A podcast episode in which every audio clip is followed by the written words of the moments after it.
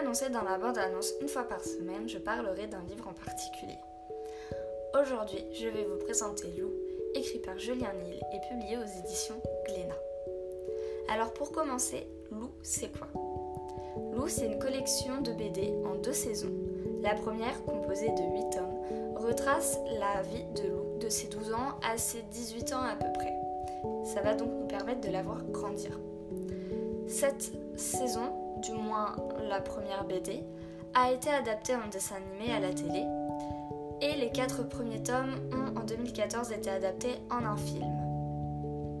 Fin 2020, Julien Nil a sorti le, la première BD de la saison 2, Lou Sonata, qui nous permet de continuer de voir Lou grandir, mais toujours cette fois dans sa vie d'adulte.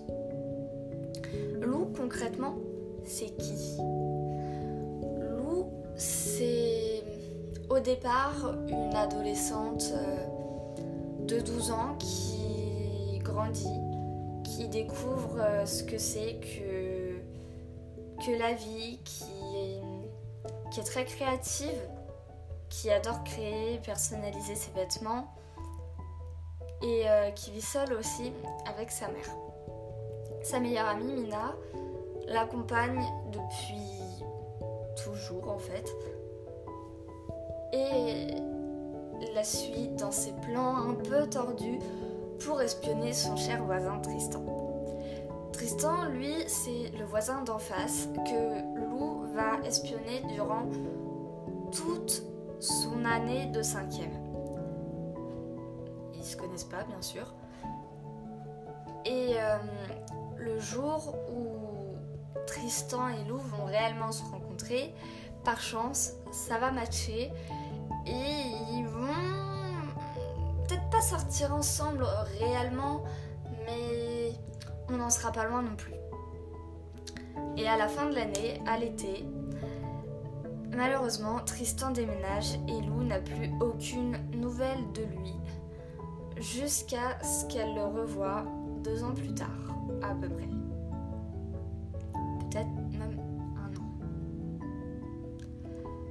Elle est aussi entourée de sa mère, qui a plus ou moins pas vraiment de prénom. La télé a décidé qu'elle s'appellerait Emma, sans vraiment en parler à Julien Nil, mais il n'a pas non plus cherché à démentir. Donc on va dire, parce que Julien Nil n'a pas dit officiellement son prénom, on va dire qu'elle n'en a pas. C'est juste la maman de Lou. La maman de Lou, donc, c'est une femme euh, célibataire depuis 12 ans. Quand elle est tombée enceinte de Lou, en fait, elle l'a annoncé donc à son chéri, qui a pris peur et il a donc décidé de s'enfuir. Alors, elle a dû élever Lou seule et elle s'en est plutôt bien sortie en fait.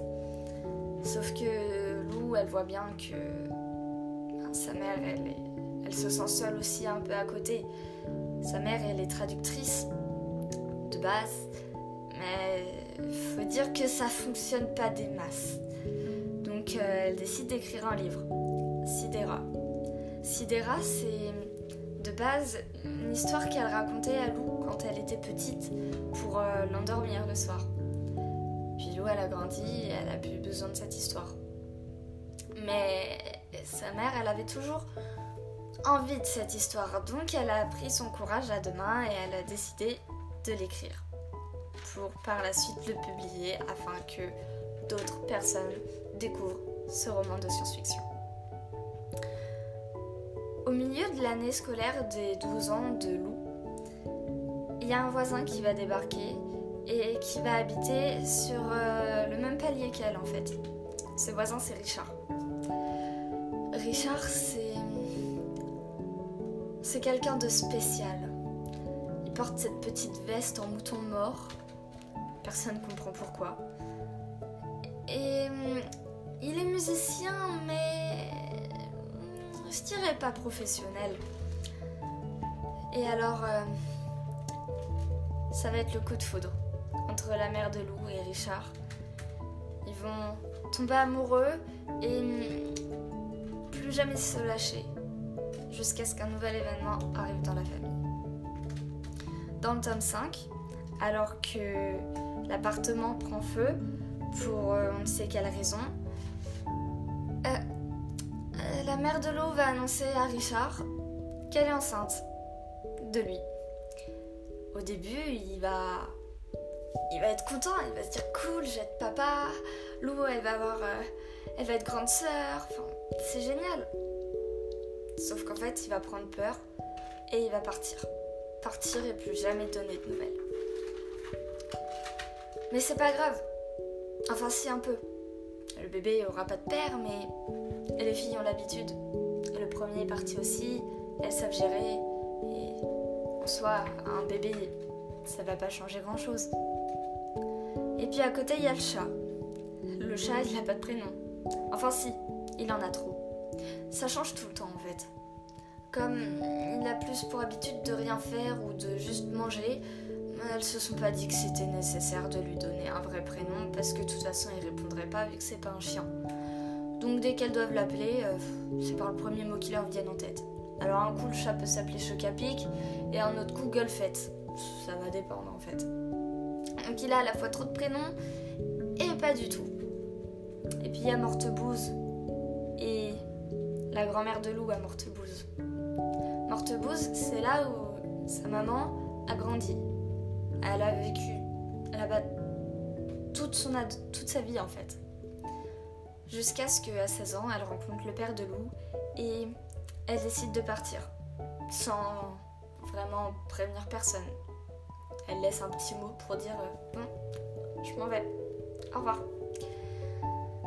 Elle a peur, bien sûr. C'est la première fois qu'elle ose faire quelque chose euh, que ses parents lui interdisent et qu'elle y va jusqu'au bout. Donc, euh, elle stresse un peu. Mais finalement, elle ne regrette pas. C'est la meilleure aventure qu'elle ait pu faire. Jusqu'à ce que Lou arrive. Et là, euh, la plus grande aventure qu'elle aura, ça sera Lou.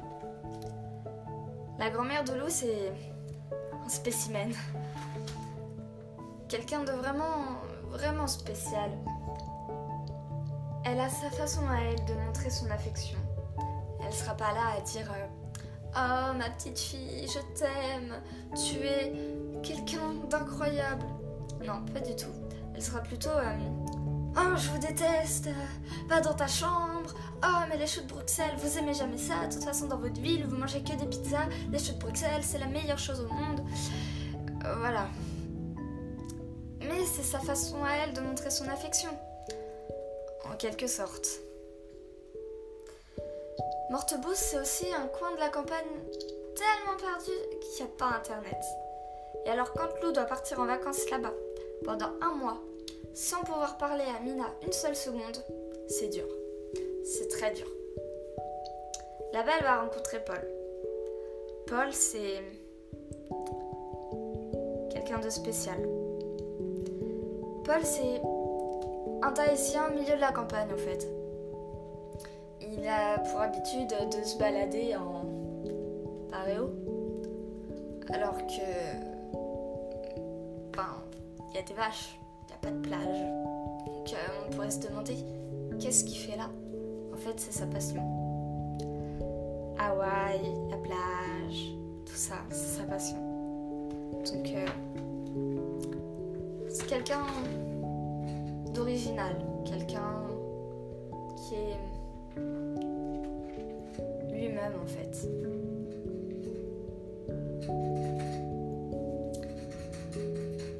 Puis il va y avoir d'autres rencontres aussi pendant que l'on grandit. Il va y avoir copines, de nouveaux copains. Mais sera toujours la première. Elle sera jamais, jamais remplacée et toujours présente pour nous, quoi qu'il arrive. Les autres sont de bons amis aussi, mais elle les connaît depuis moins longtemps, donc elle est moins proche.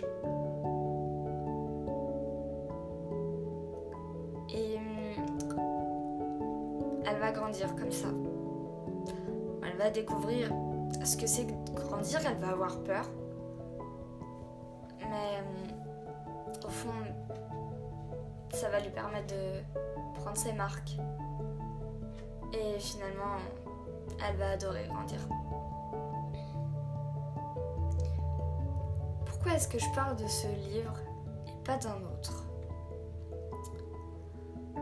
Simplement parce que j'ai un peu comme une connexion. Je, ne saurais pas vraiment trop expliquer en fait.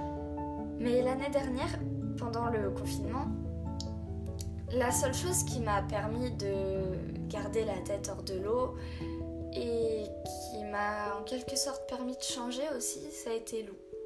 J'ai passé quasiment tout le confinement à relire les 8 BD en boucle. Et quand je ne les lisais pas, je regardais le film. Et au départ, c'est un peu devenu comme une obsession. Je voulais absolument devenir comme elle, être c'était un peu mon exemple en fait. Je voulais vraiment être comme elle, faire comme elle, avoir euh, une déco comme elle. Enfin, mon originalité à moi était complètement partie et il fallait absolument que je devienne loup. Et à force de lire les BD en fait, j'ai changé. Et ça a été un peu comme un déclic en fait. Je me suis rendu compte que fallait pas que je sois comme Lou, mais qu'elle soit ma source d'inspiration quand même. Et à partir de là, c'est devenu comme ma meilleure amie en fait. Peut-être plus. C'est comme si j'avais une réelle connexion avec Lou. Et dès que, dès que je suis mal, dès que j'ai besoin de me remonter le moral, que je suis triste j'ai cette petite boule dans le ventre, mais que je ne sais pas expliquer, la seule chose qui va me permettre d'aller bien, de me sentir mieux, ça va être Lou. Alors je vais avoir besoin de regarder le film ou de lire les BD, les deux. Et ça va tout de suite aller mieux. Parfois même, je vis ma vie tranquillement, je vais bien, mais je ressens ce besoin au fond, à l'intérieur de moi, qui me dit il faut que tu lises Lou, il faut que tu regardes Lou. Et alors je le fais et ce besoin disparaît et je me sens encore mieux qu'avant. Donc Lou, c'est un peu comme ma grande sœur, ma meilleure amie. Je saurais pas vraiment expliquer, mais c'est vraiment quelqu'un qui m'a aidé l'année dernière et qui encore aujourd'hui m'aide un peu, je crois. Donc, je me suis dit que pour commencer de présenter des livres, Lou, c'était peut-être le mieux pour commencer parce que c'est vraiment un livre auquel je suis très attachée et qui me correspond vraiment, qui me décrit vraiment. Parce qu'en soi, Lou, on est un peu pareil, elle et moi. Elle est créative, je suis créative. On a chacune notre meilleure amie qui nous suit dans nos délires. Donc, c'est un peu ma jumelle aussi. Et je voulais vraiment commencer par quelque chose auquel je suis très liée.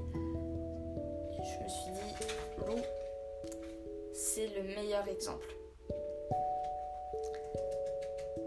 J'espère que vous, vous avez aussi un livre comme ça, auquel vous êtes vraiment très rattaché, que dès que vous êtes mal et que vous le lisez, il vous permet d'aller mieux.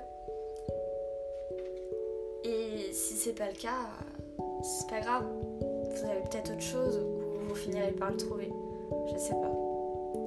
Mais l'eau, c'est vraiment quelque chose dont j'ai besoin et qui m'accompagne depuis maintenant 10 ans, 10 bonnes années. Je l'ai vue grandir et elle m'a vu grandir. Et elle m'a toujours accompagnée et j'espère que ça s'arrêtera pas là et qu'elle va continuer de m'accompagner pendant que je grandirai. Parce que j'ai un peu besoin d'elle au final. Voilà. C'était je dirais pas vraiment mon avis, mais je sais pas vraiment trop comment expliquer ça. Après, c'est que le premier épisode.